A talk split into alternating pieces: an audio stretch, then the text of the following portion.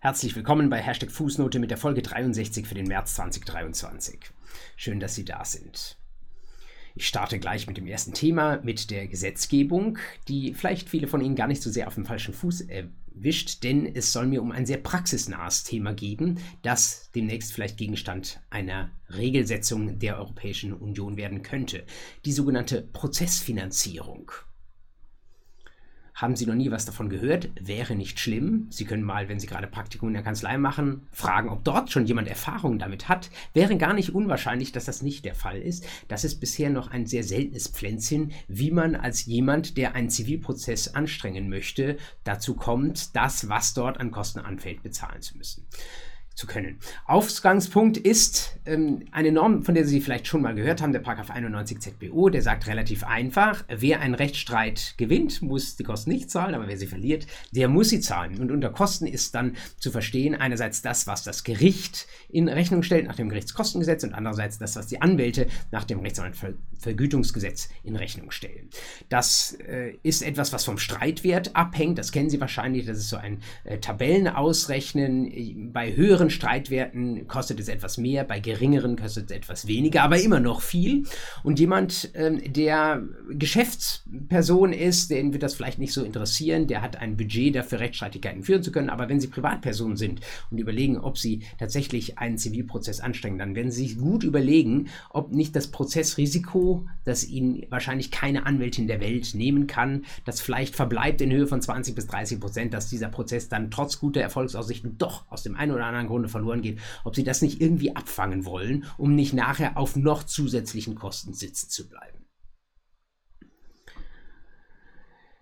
Das können Sie, so viel haben Sie vielleicht auch schon mal in Sachen ZBO gehört, über 114 folgende ZBO tun, die Prozess ähm, Kostenhilfe. Das ist allerdings etwas, was neben den entsprechenden Erfolgsaussichten eine Bedürftigkeit voraussetzt, was bei denjenigen, die etwas Geld zumindest haben und es theoretisch bezahlen könnten, dann ähm, ausscheidet. Dann gibt es noch die Möglichkeit, ähm, bevor es ein Problem gibt, allgemein für zukünftige Probleme eine Rechtsschutzversicherung anzuheuern. Ich zahle dann eine jährliche Police und wenn ein versicherter Streit kommt, muss die Versicherung zahlen. Aber derjenige, der das nicht hat, dem bleibt eigentlich nur nach dem Auftreten des Problems sich jemanden zu suchen, der sagt, ich finanziere dir deinen Streit. Und wann würden Sie das tun als Prozessfinanzierer? Natürlich nur dann, wenn im Erfolgsfall entsprechend auch Geld in die Tasche des Prozessfinanzierers wandert. Es ist also eine Art Erfolgsprovision, die ein Prozessfinanzierer sich ähm, versprechen lässt für den Fall, dass der Rechtsstreit tatsächlich gewonnen wird und zum Beispiel eine Schadensersatzforderung in Höhe von, weiß ich nicht, 50.000 Euro durchgesetzt wird, dann mag es sein, dass der Prozessfinanzierer davon 30 Prozent, also 15.000 Euro zieht. Was er im Gegenzug bietet, ist der für den Fall, dass der Prozess verloren geht und nichts in die Kasse des Anspruchsteller geht, sondern vielmehr noch Prozesskosten von vielleicht, ich schätze mal aus der hohlen Hand, 8000 Euro ähm, zu verauslagen sind, dass er diese Kosten dann seinerseits übernimmt, sodass derjenige, der den Anspruch geltend gemacht hatte, nicht am Ende sogar noch mit einem Verlust aus der Sache rausgeht. Das diese, wie man im englischen Sprachgebrauch sagt, After the Event Insurance im Unterschied zu Rechtsschutzversicherungen als Before the Event Insurance, diese nach dem Auftreten des Konfliktfalls eintretenden Prozessversicherungen, wenn man so möchte, die sind in Deutschland eigentlich eher unüblich, jedenfalls für lange Zeit gewesen. Einerseits deswegen, weil wir in Deutschland ein Rechtsschutzversicherungsland sind. Ganz viele, fast jeder zweite Haushalt in Deutschland ist rechtsschutzversichert. Andererseits aber auch, weil es nur wenige Unternehmen gab, die das in der Vergangenheit gemacht haben. Und diejenigen, die es gemacht haben, die haben das dann nur in sehr ausgewählten Fällen, Fällen gemacht. Sie haben einen äh, gewissen Mindeststreitwert von ungefähr 100.000 Euro ähm, vorausgesetzt. Das heißt, für Alltagsstreitigkeiten kam das eigentlich wenig in Frage. Und wenn Sie äh, als Anwalt dort mal angefragt haben, ob äh, ein Prozess Prozess finanziert wird, dann haben sie ja sehr, sehr kritisch angeschaut und haben eigentlich nur die absolut sichere Bank an Prozess finanziert. Die waren also ihrerseits sehr risikoavers und wenn eine Versicherung aber eigentlich dafür da ist, Risikoaversionen abzufangen und ein Risiko selbst zu tragen, dann führt das nicht zu sehr vielen Geschäften, die da zustande kommen. Das hat sich aber etwas geändert dadurch, äh, dass es in jüngerer Zeit immer mehr Rechtsdienstleister gab, die gesagt haben, wir machen aus vielen kleinen Fällen große Fälle. Sie ähm, fühlen sich erinnert an all das, was wir wahrscheinlich schon gesagt hatten Daten über massenweise auftretende Verbraucherfälle. Die werden über moderne Dienstleister gebündelt und gebündelt auch vor die Gerichte gebracht. Und dahinter steht dann in der Regel auch ein Prozessfinanzierungsmodell. Das bedeutet, der Dienstleister, häufig werden sie als Legal Tech Dienstleister bezeichnet, der fasst ähm, die Ansprüche von vielleicht Tausenden von Kunden, jedenfalls der Bearbeitung nach, zusammen und sucht sich dann auch einen Prozessfinanzierer, der die ganze Geschichte finanziert. Und immer, wenn etwas an Bedeutung im Markt gewinnt, dann bedeutet das auch, dass gleichzeitig der Gesetzgeber mal mit größerer Wahrscheinlichkeit hinschaut und überlegt, ob vielleicht das eine oder andere doch auch von einem Gesetz abgedeckt werden sollte, weil ihm vielleicht nicht alles gefällt, was er da im Markt sieht. Und ganz genauso sieht es aus jetzt mit ähm, dem, was die, das Europäische Parlament sich ausgedacht hat zu Prozessfinanzierern. Die haben nämlich gesagt, da mag vieles gut dran sein, Stichwort Zugang zum Recht, aber einiges missfällt uns auch. Deswegen machen wir mal einen Vorschlag für eine Richtlinie und den reichen wir wir mal bei der Kommission ein und schauen mal, ob das da durchkommt. Diesen Richtlinienvorschlag habe ich Ihnen verlinkt in den Shownotes dieser Folge und ich will mal drei Sachen herausheben, ähm, die äh, man sich an der Stelle vielleicht merken kann. Zum einen geht es dort darum, dass beanstandet wird, dass nicht immer transparent sei, dass überhaupt ein Finanzierer beteiligt ist an so einem Verfahren. Und der Wunsch des Europäischen Parlaments ist jetzt, das kann doch gar nicht schaden, wenn die anderen Prozessbeteiligten das wissen, denn im Zweifel dann, führt dann nicht das Individu Individuum den Prozess, sondern ein Stück weit auch das Kapital, den Prozess. Und ähm, das sollte man wissen. Deswegen der Vorschlag, wenn ein Prozessfinanzierer beteiligt ist, sollte das doch bitte vor Gericht offengelegt werden. Zweiter Punkt, die Sorge davor, dass Prozessfinanzierer noch nicht in einem echten Wettbewerb zueinander stehen und deswegen gerade Verbraucherinnen und Verbraucher, wenn es um ihre Forderungen geht, die sie durchsetzen wollen, eher den nächstbesten nehmen. Und das könnte, so die Befürchtung ähm, jetzt des Europäischen Parlaments, könnte ja einer sein, der viel zu viel Geld nimmt. Das heißt, man wünscht sich so eine gewisse Preiskontrolle für diese Versicherer und die Möglichkeit, überhöhte Versicherungspolicen, ähm, also äh, erhöhte Erfolgsprovisionen, die die sich versprechen lassen, ein bisschen einzuhegen und nachträglich noch ähm, begrenzen zu können. Und dritter Punkt, das ist etwas, was wir auch bei den Before the Event Insurern, also bei den Rechtsschutzversicherern schon beobachten können. Jemand, der einen Prozess finanziert, hat immer einen großen Anreiz dafür, selbst kontrollieren zu wollen, wie dieser Prozess läuft. Und vielleicht ein Wort mitreden zu können bei der Frage, welche Anwältin wird angeheuert, wird das und das Rechtsmittel eingelegt, ähm, wie agiere ich innerhalb eines Prozesses strategisch. Und da ist es äh, etwas, was viele Prozessfinanzierer zumindest mal versuchen, da ein bisschen äh, ein Wort mitreden zu können, entsprechende Klauseln in die Verträge reinzupacken wir haben das zuletzt ähm, groß gesehen im Bereich des VW-Abgasskandals, als es durchaus Prozessfinanzierer gab, die ein Wörtchen mitreden wollten bei der Frage, ob ein bestimmtes Vergleichsangebot angenommen wird. Ähm, und auch da sagt die Europäische Union, ähm, da sollte eigentlich sehr viel Freiheit für die Klägerin da sein, selbst entscheiden zu können, wie sie den Prozess führt. Und die Prozessfinanzierer sollten der Klägerin an der Stelle das Heft nicht aus der Hand nehmen. Es gab durchaus auch schon nennenswerte Kritik. Ich habe noch gar keine großen juristischen Aufsätze jetzt zu diesem Thema gesehen. Es ist noch zu jung. Sie könnten so einen Aufsatz schreiben, ähm, wenn Sie das Thema interessiert oder könnten natürlich auch mit Blick auf ein eigenes Forschungsvorhaben dem Thema ähm, näher folgen.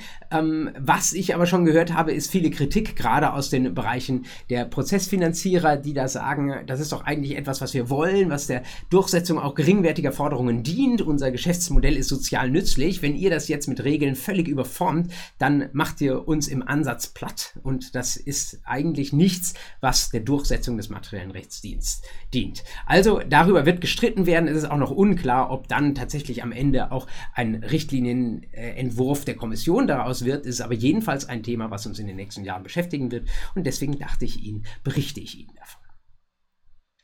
Mein zweiter Punkt in dieser 63. Fußnote ist die Literatur. Und da habe ich Ihnen zwei Aufsätze diesmal mitgebracht. Und der erste ist einer für diejenigen von Ihnen, die wirklich mal große Rechtswissenschaft lesen wollen. Große einmal im Sinne von gehaltvoll, andererseits auch im Sinne von ähm, abstrakt, im positiven Sinne, aber auch ähm, äh, rausschauend über den Tellerrand der eigenen Jurisdiktion. Ich empfehle Ihnen mal zu lesen oder zumindest in den Blick zu nehmen den Beitrag von Birke Hecker in der ZOP 2023 auf den Seiten 10 bis 41. Überschrift Die Rolle der Rechtsprechung im Zivilrecht eine rechtsvergleichende Etüde, also eine rechtsvergleichende Fingerübung. Und was Birke Hecker in diesem Beitrag tut, ist, dass sie sich anschaut, ähm, wie sieht es eigentlich aus insbesondere im deutschen Recht und in der deutschen Jurisprudenz einerseits und im englischen, in der englischen Juristerei andererseits mit dem, was die Rechtsprechung, was unsere Gerichte da tun. Wo ähnelt sich das? Wo geht es auseinander? Wo sind die Rechtssysteme unterschiedlich? Wo nähern sie sich einander an? Klassische Rechtsvergleichung, die Birke Hecker natürlich besonders gut betreiben kann, weil sie lange Zeit in Oxford Professorin war und vor kurzem nach Bonn gekommen ist und natürlich beide Jurisdiktionen exzellent kennt. Ähm, gerade aber auch für diejenigen von Ihnen, die sich vielleicht mal grundsätzlich vorstellen können, nicht nur im eigenen Saft zu braten, sondern auch sich anzuschauen, ähm, wie es in anderen ähm, Rechtskreisen ausschaut, wie andere Länder ähm, urteilen, wie in anderen Ländern Recht auch fortgebildet wird ist es, glaube ich, etwas, äh, was äh, Ihnen durchaus gefallen könnte. Das ist ähm, ein Fach, das nennt sich die sogenannte Rechtsvergleichung. Es gehört nicht zum Standardkanon dessen, was Sie in Ihrem Pflichtstudium machen, ist aber trotzdem sehr, sehr spannend. Und das können Sie eben mit Blick auf diesen Beitrag sehr, sehr wunderbar einmal sehen, was da gemacht wird. Ich greife wirklich nur die wichtigsten Punkte heraus. Was Sie, glaube ich, im juristischen Allgemeinwissen können sollten, das äh, müsste auch jeglich, äh, bar jeglicher Schwerpunktbereiche mal in der mündlichen Prüfung gefragt werden können, was denn überhaupt der Unterschied ist zum, äh, zwischen dem Civil Law und dem Common Law. Und was Sie da vielleicht auch schon mal gelernt haben, ist, dass man im angloamerikanischen Raum, im Common Law, ähm, eine starke Fallorientierung in der Rechtsprechung gerade auch hat. Das heißt, wenn ich dort ein Gericht bin, dann arbeite ich mit Fällen. Ich orientiere orientiere mich an Präzedenzen, an dem, was, Urteil, äh, was Gerichte in der Vergangenheit geurteilt haben. Und ähm, Gesetze in dem Sinn, wie wir sie kennen, gibt es dort allenfalls nachrangig. Während wir es ja gewohnt sind, mit unserer Methodik erstmal ein Gesetz zu haben, von dem ich ausgehe, unter das ich subsumiere. Und dann schaue ich eher nur als Auslegungshilfe mal rein, was Gerichte ähm, in der Vergangenheit dazu gesagt haben, wie sie dieses Gesetz ausgelegt haben. In ihrem Beitrag beschreibt jetzt äh, Birke Hecker, dass das natürlich die Ecken sind, aus denen wir im Civil Law und im Common Law kommen, sagt aber auch, das ist für sich gesehen auch nichts Neues, dass das ein bisschen sich in der Vergangenheit einander angenähert hat. Es gibt also Gegenbewegungen. Wir sehen auch etwa im englischen Recht mehr und mehr Statutes, natürlich gerade auch das, was von der Europäischen Union immer wieder gekommen ist, äh, solange ähm, äh, der angloamerikanische Rechtskreis von dort überhaupt noch so direkt beeinflusst wurde. Ähm, diese Statutes, also diese Gesetze, haben dann auch dort eine gewisse Bedeutung entfaltet. Ähm, zugleich sehen wir in einem Civil Law Land wie etwa Deutschland, äh, dass eben nicht nur die Gesetze eine Bedeutung haben, sondern dass durchaus, wie wir es in den Kommentaren ja auch lesen, immer wieder Bezug genommen wird auf vergangene ähm, Gerichtsentscheidungen. Und dann aber, daraus entwickelt eine wichtige These von Hacker, ähm, wir haben trotz dieser Gegenbewegungen immer noch eine sehr starke Prägung der ursprünglichen Rahmenbedingungen. Das bedeutet, dass eine deutsche Richterin immer noch Lücken, die sie sieht, primär nicht durch einen Blick auf andere Gerichtsentscheidungen füllen wird, sondern immer zunächst ins Gesetz schauen wird und von dort vielleicht sogar auch relativ offen sein wird, Analogien etwa zu ziehen, um Lücken zu schließen. Während es in England etwa so ist, dass wir zwar diese Statutes haben, also diese Gesetze, die dann neuerdings das Fallrecht ergänzen, aber diese Gesetze, wie Birke Hecker sagt, die schieben sich in das Fallrecht hinein. Also sie ordnen sich gewisserweise unter, sie begrenzen vielleicht ihren Anwendungsbereich schon äh, in dem Moment, wo sie formuliert werden. Und was man vor allen Dingen in England etwa wenig tun würde, wäre dann äh, Analogien zu bilden. Da scheut man dafür zurück oder zu sehr zu generalisieren oder zu sehr zu abstrahieren. Dann geht man lieber wieder auf das altbekannte Vergleichen mit vergangenen Fällen. Diese Beobachtungen betreffen das Verhältnis von der Rechtsprechung zur Gesetzgebung. Das ist die äh, häufigste, glaube ich, der häufigste Vergleich, der zwischen Civil Law auf der einen und Common Law Jurisdiktion auf der anderen Seite getroffen wird. Was sie dann auch noch ähm, ausleuchtet, ist das Verhältnis von Rechtsprechung zu Rechtswissenschaft, ähm, was ich auch sehr, sehr äh, spannend finde. Ähm, sie schaut zunächst ein paar Jahrhunderte zurück und sagt, ähm, wir haben hier eigentlich auch bei uns äh, immer eine sehr große Bedeutung der rechtswissenschaftlichen Lehre gehabt. Sie war vielleicht sogar in der, in der Vergangenheit, wenn wir etwas zurückgehen, sogar noch viel größer als heute.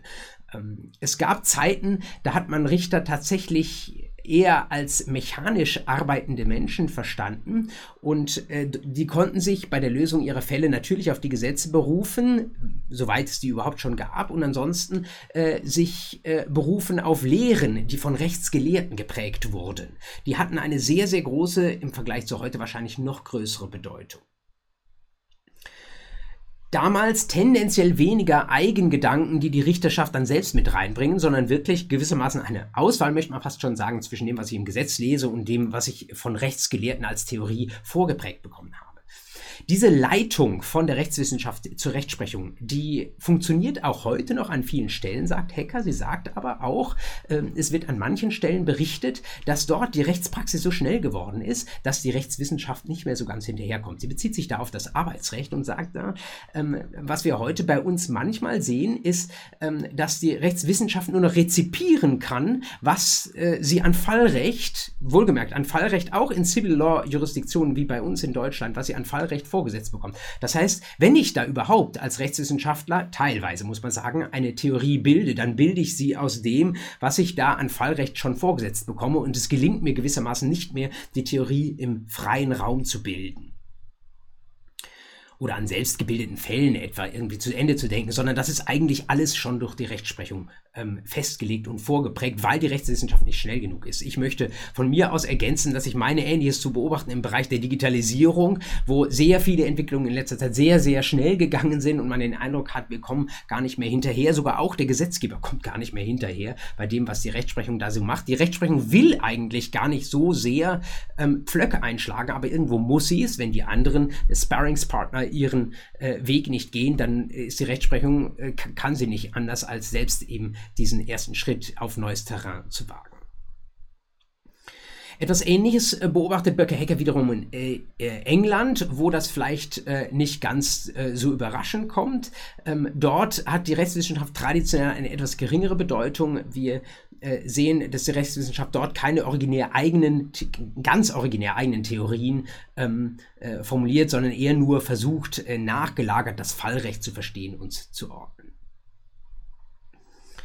Und in einem dritten Schritt äh, schaut sie sich dann noch, Sie merken, ich bin ganz begeistert und äh, verliere mich etwas in Details, äh, schaut sich Birke Hecke auch noch das Verhältnis zwischen Rechtsprechung und Privaten an, schaut sich an, inwieweit äh, die Rechtsprechung sich in den verschiedenen Jurisdiktionen traut, in Verträge einzugreifen, die Private geschlossen haben. Ich sage hier nur sehr, sehr äh, grob, dass man in England etwa sagen würde, die lassen er unberührt und in Deutschland ist man gerade natürlich eben bei äh, Verbraucherverträgen sehr, sehr äh, mutig äh, dabei, auch im Nachhinein äh, zu korrigieren. Ähm, das Ganze möchte ich einfach nur verstanden wissen als eine Werbung für äh, Arbeit auf hohem juristischen Niveau, auf, äh, für Arbeit äh, gerade auch mit Blick über den Tellerrand unseres eigenen Rechtskreises hinaus. Wenn Sie das nicht gänzlich kalt gelassen hat, was ich Ihnen berichtet habe, ähm, schauen Sie da mal rein. Vielleicht kann ich bei dem einen oder der anderen von Ihnen ein bisschen Faszination auch für diese Rechtsvergleichung ähm, anstacheln.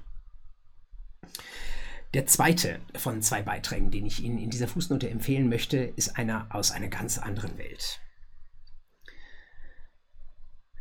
Und aus einer anderen Welt äh, nicht nur in dem Sinne, dass es eine andere jetzt als diese rechtsvergleichende Welt oder unsere angestammt juristische Welt wäre, sondern eher im Tatsächlichen eine andere Welt. Es ist ein äh, Beitrag, der auch schon zwei, drei Monate alt ist, den ich aber äh, etwas verspätet gesehen habe und den ich Ihnen äh, auch als Beitrag zu einer modernen Allgemeinbildung nicht vorenthalten möchte, nämlich in der Zeitschrift Recht Digital RDI 2022 Dezemberheft, ganz am Ende des letzten Jahres, Seiten 521 bis 532, aus der Feder von Markus Kaulatz, Alexander Schmidt und Felix Müller Eising.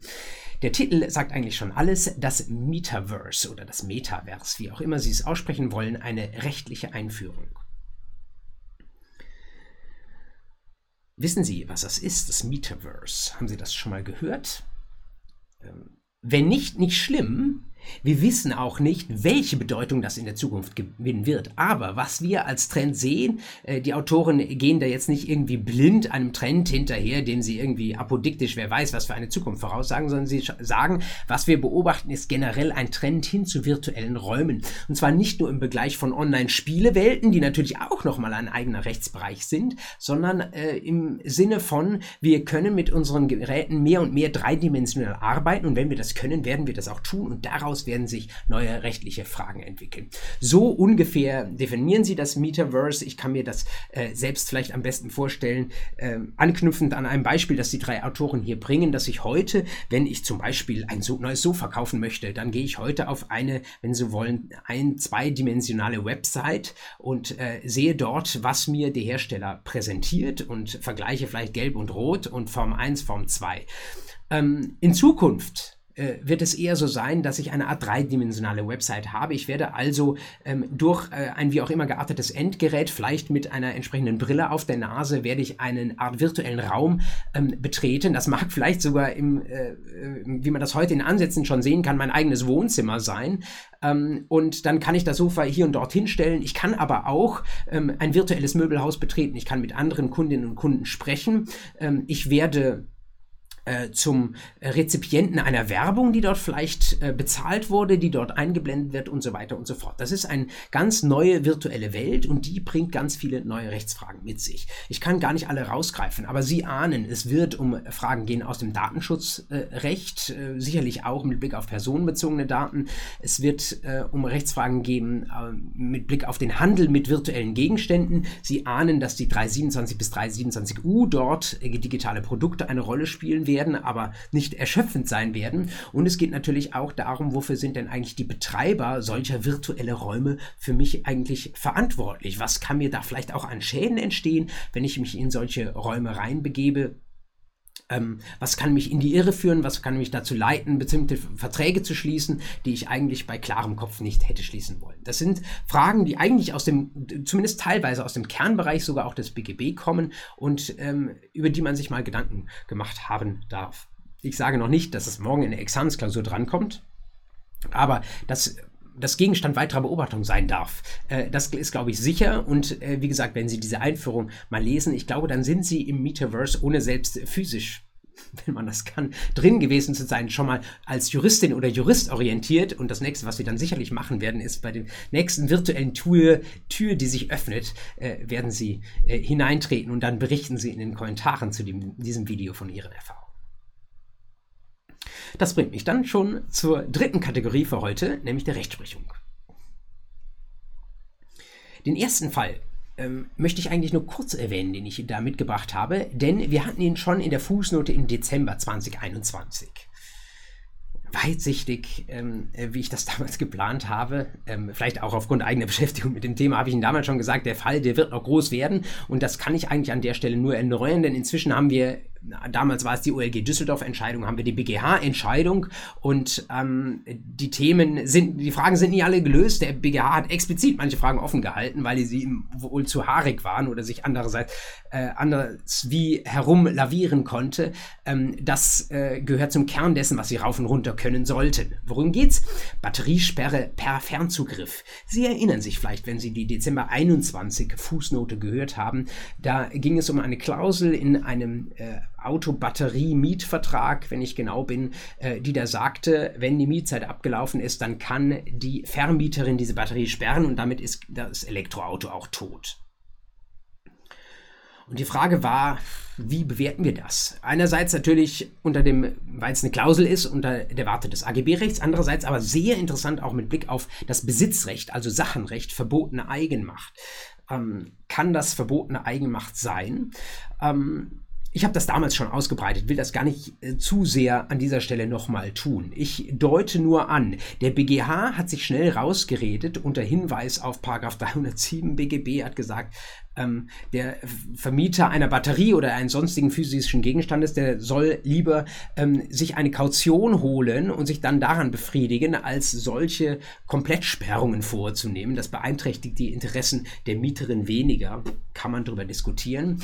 Ähm, Leider hat der BGH nur kurz touchiert ähm, das Besitzrecht ähm, vielleicht weil er auch eine Frage identifiziert, die mal äh, vor kurzem in einer Dissertation aufgeworfen wurde und die man nicht so einfach lösen kann, nämlich die Frage, ähm, wie sieht es eigentlich aus mit dem Besitz an so einem Gegenstand, der von einem Dritten sperrbar ist? ist bin ich da überhaupt Alleinbesitzer, in diesem Fall der Autobatterie, oder muss ich sagen, wenn ein Dritter sie von außen sperren kann, hat der Mitbesitz? Das Problem ist, wenn wir nämlich Mitbesitz haben, dann sagt uns das Besitzrecht, dann findet ein Besitzschutz zueinander nicht statt, soweit es die Grenzen ähm, des eigenen Besitzes anbetrifft. Das bedeutet, dann sind wir raus mit der verbotenen Eigenmacht. Das ist überhaupt gar nicht einfach. Äh, diskutieren Sie das mal in der privaten Arbeitsgemeinschaft. Ähm, man muss einfach sagen, der BGB-Gesetzgeber hat daran nicht gedacht. Ähm, das äh, ist auch, ja, ob da ein rechtspolitisches Wort nochmal dazu fällt, ähm, könnte man sich vielleicht sogar vorstellen. Das kann man so und so rumsehen. Gar keine Frage. Ich mm, habe als derjenige, der von der Ferne zugreifen kann auf so einen Gegenstand, eine absolute Sperrmacht und Zugriffsmacht, die es eigentlich äh, sehr, sehr nah an der Sachherrschaft, die wir gerade für den Besitz nach 854 Absatz 1 haben wollen. Andererseits, solange diese Macht nicht ausgenutzt wird, reicht die physische Kontrolle auch vielleicht über Jahre hinweg, um so eine Autobatterie tatsächlich dann auch zu benutzen. Sollte das nicht genügen, um komplette Sachherrschaft hier anzunehmen? Sehr, sehr heiße Fragen. Ich möchte Sie an dieser Stelle einerseits nochmal verweisen auf Fall 2 meiner Online-Übung zum BGB, wo dieser Fall auch mit den entsprechenden Verweisen aktualisiert schon drin ist. Ähm, andererseits aber auch verweisen, äh, ich könnte Sie noch verweisen auf meinen JZ-Beitrag zum OLG Düsseldorf-Urteil aus dem letzten Jahr, ähm, aber auf zwei aktuelle Beiträge, nämlich einmal ähm, von Michael Bürskens aus Passau in äh, der Recht Digital, die wir gerade schon hatten, ganz am Anfang auf der Seite 1 aus 2023, ein wunderschöner Beitrag, der diese BGH-Entscheidung äh, seziert, möchte ich fast sagen, und ein didaktischer Beitrag tatsächlich dann aus meiner Feder, prozessorischer Besitzschutz im Internet der Dinge, in der aktuellen Märzheft der Zeitschrift Jura auf den Seiten 271 bis 276. Da sehen Sie nochmal das alles eher so in Richtung einer Klausur getrimmt, ähm, was Sie da diskutieren und wissen müssten. Lassen sich diese Entscheidung nicht entgehen. Ich habe es gar nicht gesagt. BGH vom 26. Oktober 2022, 12 ZR 8921. Die kommt mit ganz, ganz großer Sicherheit in mehreren Bundesländern ungefähr im Jahr 2024 in den Staatsexaminer dran und davor sicherlich auch schon in Uniklausuren. Das genug betont, lässt mir noch die Gelegenheit, eine weitere, äh, dann auch die letzte Entscheidung schon für diese Fußnote vorzustellen. Sie merken schon, dass es eine Fußnote mit etwas äh, weniger ähm, der Zahl nach weniger Beiträgen und Entscheidungen, die ich vorstelle, aber inhaltlich umso dichter. Äh, diese zweite Entscheidung, die ich Ihnen heute vorstellen möchte, habe ich auch im Februar schon angekündigt und einige von Ihnen freuen sich bereits darauf. Die Vormerkungsentscheidung des BGH vom 9. Dezember 2022, 5ZR 91 aus 21. Auch diese Entscheidung ist äh, so sicher wie das Amen der Kirche Gegenstand von Examens- und Prüfungsklausuren, ähm, aber auch sehr lehrreich zum Verständnis einer Vormerkung. Der Sachverhalt, wenn man ihn einmal vor Augen hat, ist gar nicht so komplex. Es geht um gutgläubigen Eigentumserwerb und um den Schutz einer Vormerkung. Wir haben grundsätzlich erstmal eine Person, der ein Grundstück gehört. Ich nenne sie mal V wie Verkäuferin. Das ist ein vor allen Dingen sachenrechtlicher Fall, aber ich bleibe hier mal, weil die sachenrechtlichen Transaktionen nicht alle durchgehen, auf der schuldrechtlichen Ebene und nenne also die Verkäuferperson V. Dann habe ich mehrere Kaufinteressenten, die dieses Grundstück gerne haben würden. Ich nenne sie zunächst einmal K1 und K2. So weit, so einfach. Jetzt ist es bei K2 so, dass hinter ihm noch ein weiterer Kaufinteressent steht, der das von ihm abkaufen möchte. Also diese weitere Person kauft nicht unmittelbar von V, sondern die möchte von K2 kaufen. Deswegen splitte ich jetzt in meiner Beschreibung des Falles diese Figur K2 in K2a und Käufer 2b. 2a ist derjenige, der unmittelbar von V kaufen möchte und 2b ist die Person, die von 2a kaufen möchte. Sie können sich das gerne auch mal aufmalen. Sie sollten es sowieso tun. Ähm, aber als grundlegendes Bild kann uns das jetzt vielleicht schon dienen. Was passiert jetzt? Wir haben zunächst K1, der Käufer 1, der bekommt für seinen Anspruch auf Übereignung des Grundstücks eine Vormerkung. Soweit, so gut. Daran ist überhaupt nichts problematisch. Unser Kau zweiter Kaufinteressent, Käufer 2a, der weiß von dieser Vormerkung und lässt sich einfach auch eine Vormerkung eintragen, die ist dann allerdings nachrangig, nicht wahr? Äh, ganz einfaches Rangprinzip, die erste Vormerkung sticht die zweite. Wir haben aber jetzt eben auch eine zweite und die geht zugunsten von K2. Sie können sich fragen, ja, was ist der Wert einer nachrangigen Vormerkung? Ja, kann ja sein, dass die erste wegfällt und wenn sie wegfällt, dann hat die, äh, steht die zweite Vormerkung auf einmal auf dem ersten Rang. Und genau das passiert jetzt, kann man zwischen den äh, Zeilen des BGH lesen, offenbar auf Betreiben von K2a nicht ganz sicher, aber man kann sich das gut vorstellen. Den stört diese erste Vormerkung und das Sach, äh, die Eintragung dieser Vormerkung ist auch schon Jahrzehnte her, also sagt er, diese erste Vormerkung wird gelöscht äh, und dringt damit wie auch immer beim Grundbuchamt durch, das heißt, die erste Vormerkung wird gelöscht auf einmal ist das Grundbuch frei, nur noch äh, belastet von der Vormerkung zugunsten von Käufer 2a. Und da geht jetzt K2a zu Käufer 2b, der hinter ihm steht, hin und sagt, jetzt ähm, übertrage ich dir, verkaufe ich dir das Grundstück. Ich habe es zwar noch nicht, noch bin ich nicht Eigentümer, aber ich bin ja derjenige, der einzige, der Berechtigte aus der einzigen Vormerkung, die ich da habe. Und äh, um diesen Kaufvertrag zwischen 2a und 2b zu erfüllen, ähm, trete ich dir auch gleich meinen Übereignungsanspruch an V ab. Das ist ein schuldrechtlicher Übereignungsanspruch. Äh, K2a hat ja von V auch das Grundstück gekauft und den Anspruch aus diesem Kaufvertrag, den tritt er jetzt an den hinter ihm stehenden 2b ab. K2b weiß nichts davon, dass da eigentlich eine zu Unrecht gelöschte Vormerkung mal da war. Und deswegen ähm, erwirbt er gutgläubig diese Vormerkung, die zugunsten des Erstkaufenden 2a eingetragen ist. Jetzt habe ich diesen Sachverhalt etwas mit Leben gefüllt. Es ist immer noch nicht einfach, aber ich hoffe, es stehen Ihnen bis dahin sogar noch vor Augen. Und jetzt ist die Frage, ähm, sollte von dieser gutgläubig erworbenen Forderung, was äh, Vormerkung, äh, wie ähm, können wir es jetzt hinbekommen, dass das Grundstück tatsächlich auch auf äh, den Käufer 2b ähm, übertragen wird? Äh, und der tatsächlich Eigentum bekommt. Der einfachste Weg normalerweise wäre, dass jetzt K2b hingeht und sagt, du, ähm, lieber Verkäufer des Grundstücks, ähm, mir ist dieser Grundstückübereignungsanspruch abgetreten worden. Ich bin gutgläubig Erwerber dieser Vormerkung. In dem Moment, wo abgetreten wurde, war ich gutgläubig. Egal, wenn ich jetzt im Nachhinein erfahre, dass es da noch K1 gibt, egal, bitte äh, in Erfüllung dieser Vormerkung ähm, übereigne mir das Grundstück, lass es mir auf. Aber es lief anders. In diesem Fall war es nämlich so, dass unser 2b den 2a ermächtigte, dass er sich das Grundstück auflassen ließ. Das Grundstück wurde also über Eck aufgelassen, zunächst an 2a, dann an 2b. Und dann war die Frage, kann denn eine Übereignung von V an 2a Bestand haben unter dem Schutz der Vormerkung, wenn die Vormerkung doch eigentlich einen Anspruch von 2b gegen V schützt? Denn die Vormerkung ist ja accessorisch, geht mit dem abgetretenen Anspruch über.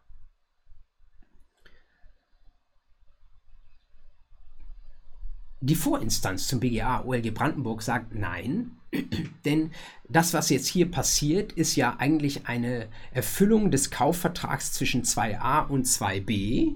Selbst wenn V als die auflassende Person diese Erfüllung vornimmt, weil aber im Verhältnis zwischen 2a und 2b keine Vormerkung da ist, ähm, greift auch nicht diese, diese, der Schutz der Vormerkung, deswegen kein Gutglaubensschutz und deswegen ähm, äh, müssen wir den, dürfen wir den K1 in diesem Spiel, der sich natürlich auf seine äh, versehentlich gelöschte Vormerkung berufen hat, ähm, nicht rauslassen.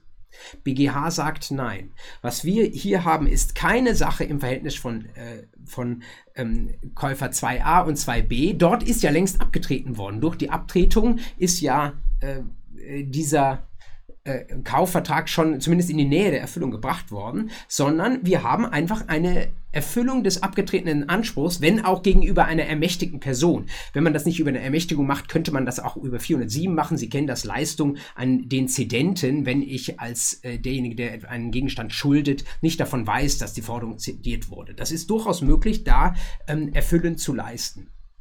Hier lief es über die Ermächtigung und genau ähm, diese abgetretene Forderung, die wurde erfüllt. Und genau diese abgetretene Forderung war durch die Vormerkung geschützt und diese Vormerkung wurde eben gutgläubig erworben von unserem K2b. Weil das so ist, sagt der BGH, greift der Schutz der Vormerkung. Das bedeutet, K1 schaut in die Röhre, hat halt gewissermaßen Pech gehabt, dass in der Situation, wo seine Vormerkung gerade gelöscht war und der Widerspruch noch nicht eingetragen war, dass in dieser kurzen Zeitspanne tatsächlich jemand anders die ähm, eigentlich zweiteingetragene Vormerkung gutgläubig als ersteingetragene Vormerkung erworben hat.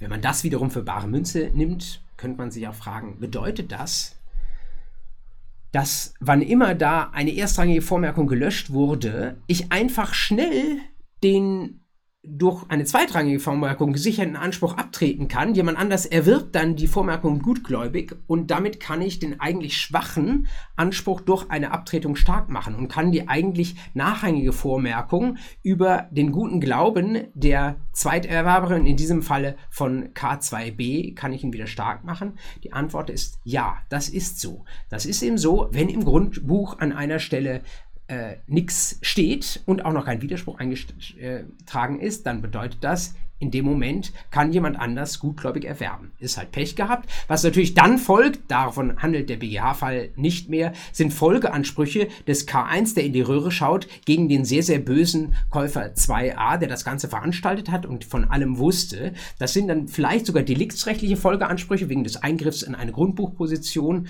Äh, oder zumindest bereicherungsrechtliche aus Eingriffskondition. Die könnte man in eine Klausur an der Stelle sogar auch noch wunderbar einbauen.